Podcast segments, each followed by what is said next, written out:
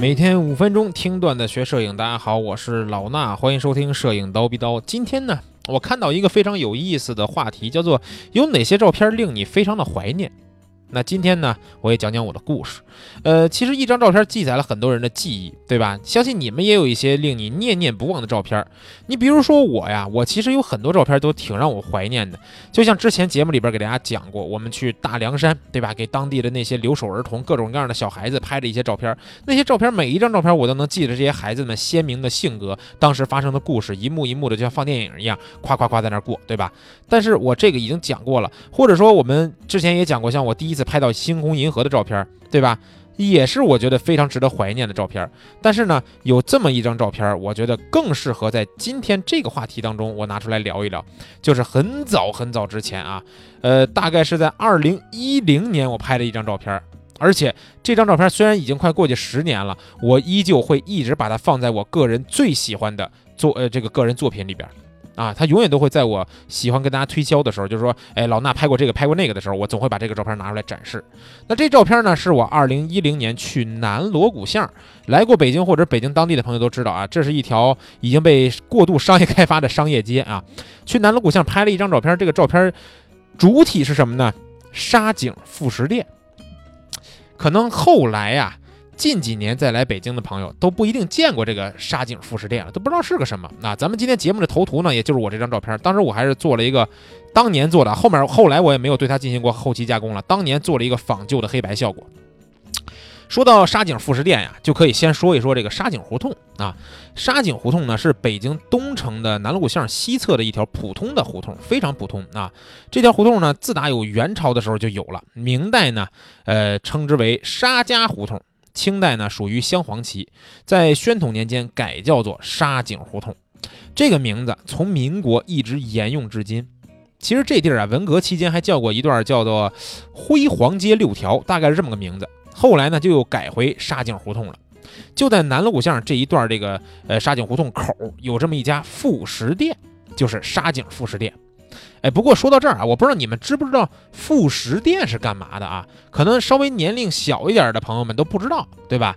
在我小时候呀，家里边人经常让我去打点酱油、打点醋啊，或者说买点什么芝麻酱、买点什么咸菜丝儿，都会去副食店啊。每一个住的街区附近都会有自己那片的副食店。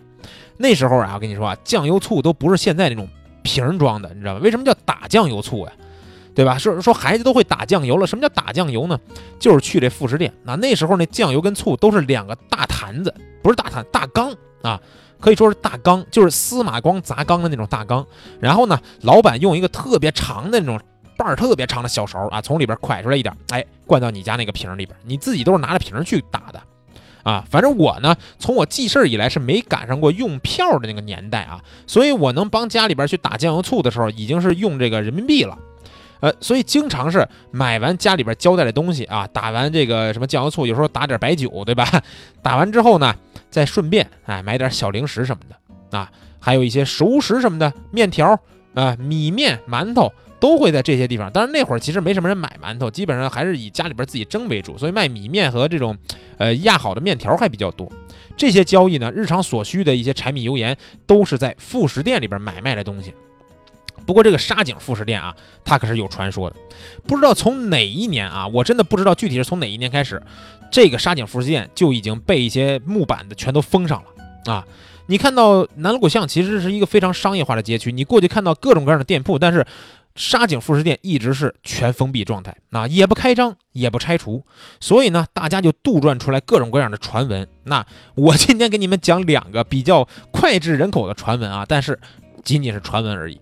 第一个版本说，沙井副食店呢，当时有九口人啊。有一天，老板回到家里边，发现另外的八口人在互相的乱伦，一气之下把他们全杀了，自己呢也就被抓起来了，所以店就被封了。这是第一种传闻啊，也挺邪乎，是吧？第二个传闻更邪乎，说那是在一个风雨交加的夜晚，沙井副食店这老板呢，他的老婆也就是老板娘，生下了一个怪胎，然后。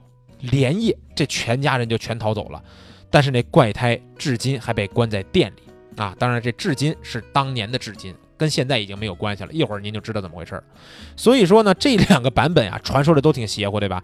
你去看各种各样的这种什么北京什么神秘神秘地解密啊之类的，里边都会说这种东西。不过这个沙井复兴殿正经咱们来说啊，不在传闻之外啊。不在传闻之外，咱们单说这个正经的是怎么回事？它其实就是一个国营商店啊。老爷子和老伴儿去世之后呢，他后面有这个兄弟姐妹四个人，因为继承权的问题呢，就把这个事儿给搁置下来了啊。那沙井的斜对面有一家，就是咱们说这兄弟姐妹四人之一。其实沙井服饰店就是由于没有依据说明这四个人到底谁的归属权归谁，你知道吧？导致呢这地儿没法出租啊。就因为这事儿，四个人翻脸，甚至都脱离了血缘的关系。导致是没有办法分配，也就是说分赃不均，导致这个沙井服饰店很长时间都依旧是维持原貌，就是拿那个大木板子钉上那样，也就是我这照片拍出来那样。但是现在呀，沙井服饰店也没有了，对吧？